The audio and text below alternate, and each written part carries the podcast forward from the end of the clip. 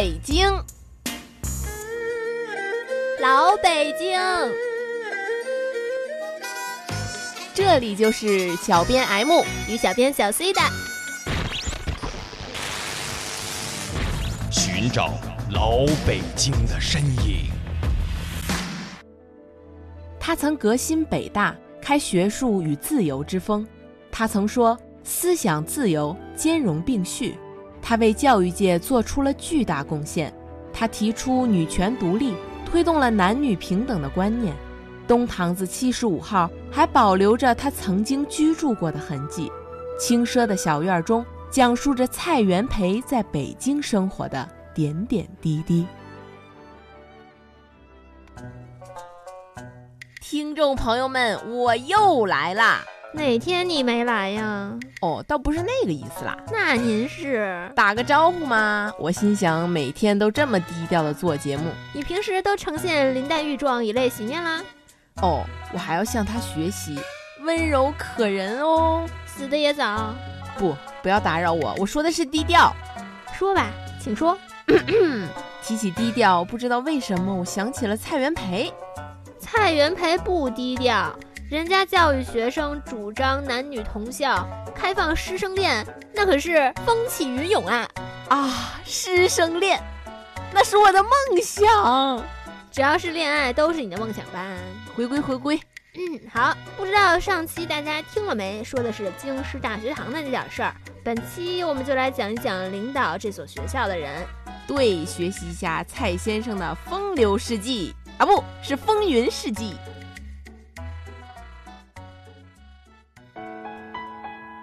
一八六八年，绍兴的山阴县出生了一个小男孩，他就是蔡元培，鲁迅先生的老乡啊。他的父母肯定不知道他日后会成为教育界的风云人物。为什么这么说呢？小编 M 开始讲述一下人家怎么从无知孩童变为学霸的。是，这话就要从同治十年开始说起了。四岁的蔡元培开始进入私塾，开始了漫长的学习旅程。到了十七岁就考上了秀才，十八岁更牛，已经开始开馆教学了。这什么觉悟？十八岁就教书？要是咱俩去教，肯定得误人子弟吧？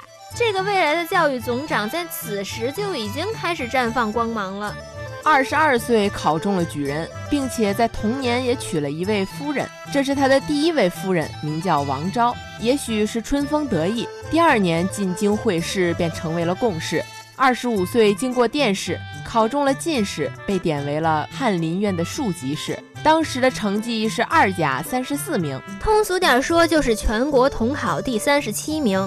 要是同处一个时代的话，我等学渣如何自处？幸好他是仙人。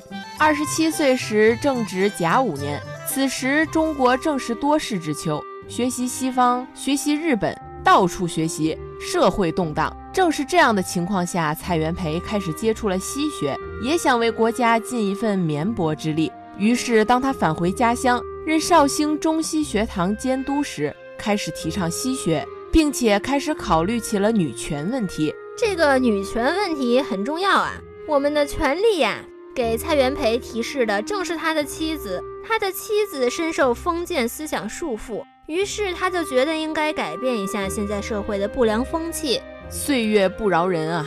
蔡元培很快到了三十四岁，此时他开始了人生首次当校长的经历。重要的是，当上校长的第二年，他又结婚了。顺便，咱们讲一下这位蔡先生的感情生活。小编 M，这个你在行，讲吧讲吧。蔡先生对自己的妻子还是有一定要求的。对于第一位妻子，他也没办法选择，不过还是尽力的改造她。不幸的是，第一位妻子离世很早，于是他提出几项要求，为自己选择第二任妻子。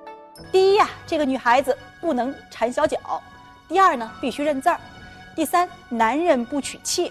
第四啊，男人死后，女的可以再嫁。第五呢，这个夫妻要是感情不和，随时可以离婚。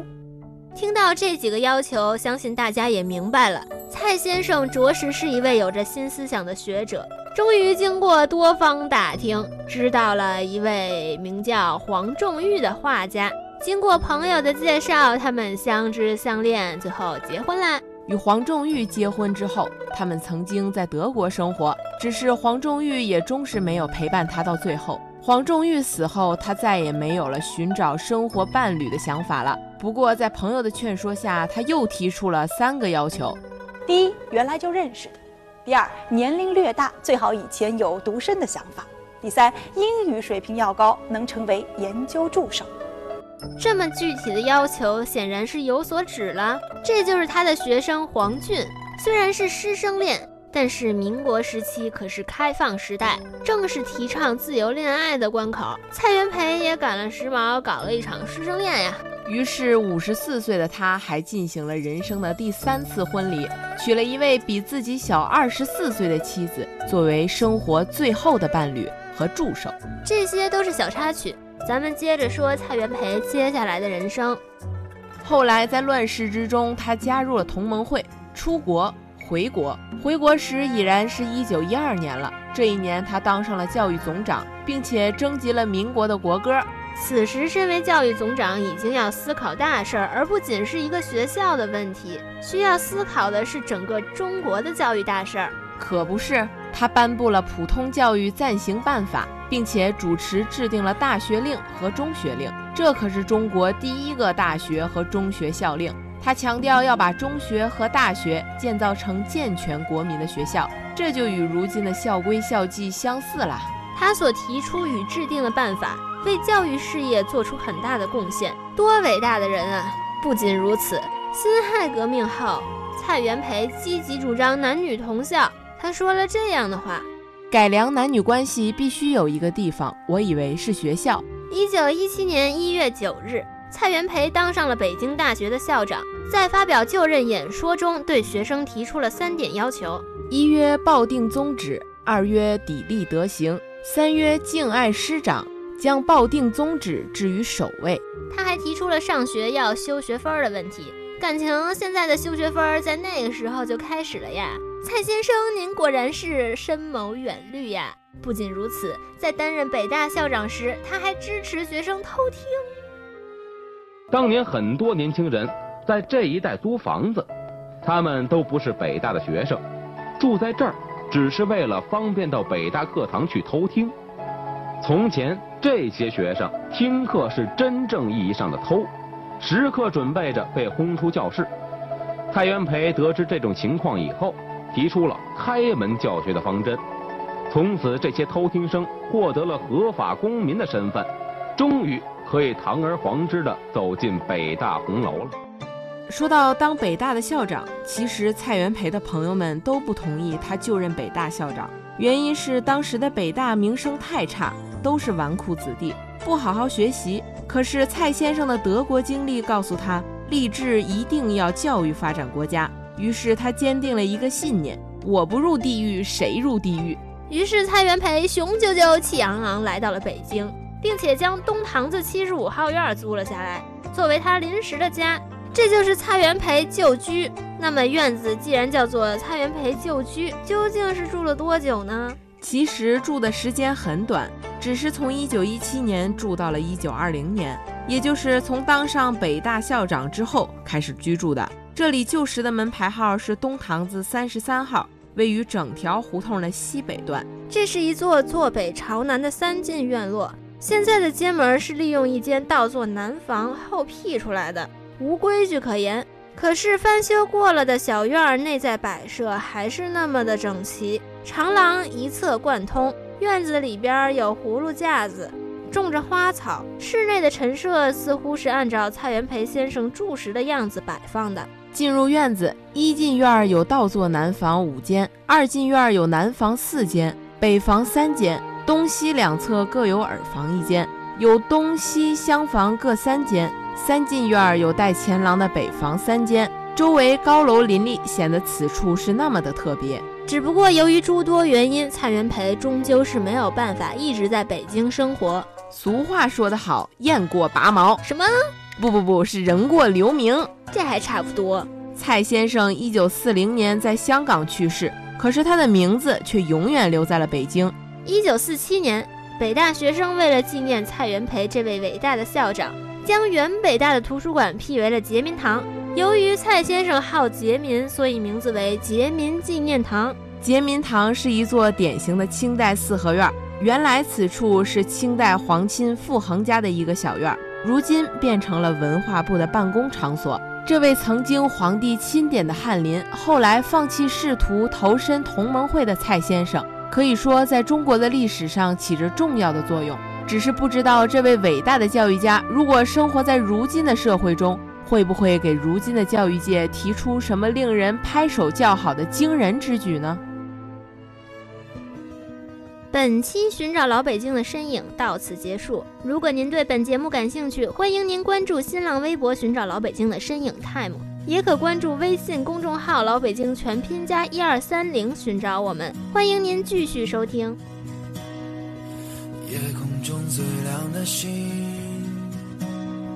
能否听清那仰望的人心底的孤独和叹息？哦，夜空中最亮的星，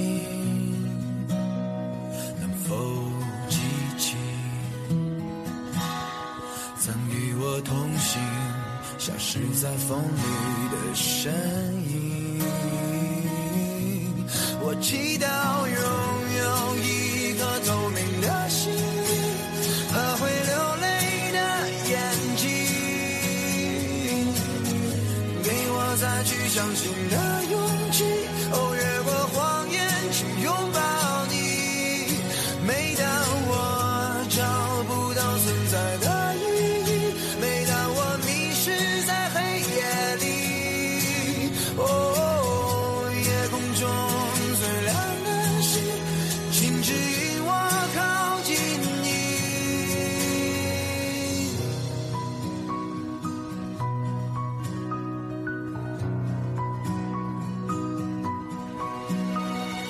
夜空中最亮的星，是否知道，曾与我同行的身影，如今在哪里？哦，夜空中最亮的星，是否在意？是等太阳升起，是意外先来临。我宁愿所有痛苦都留在心里，也不愿忘记你的眼睛。给我再去相信的勇气，哦，越过谎言去拥抱你，每当。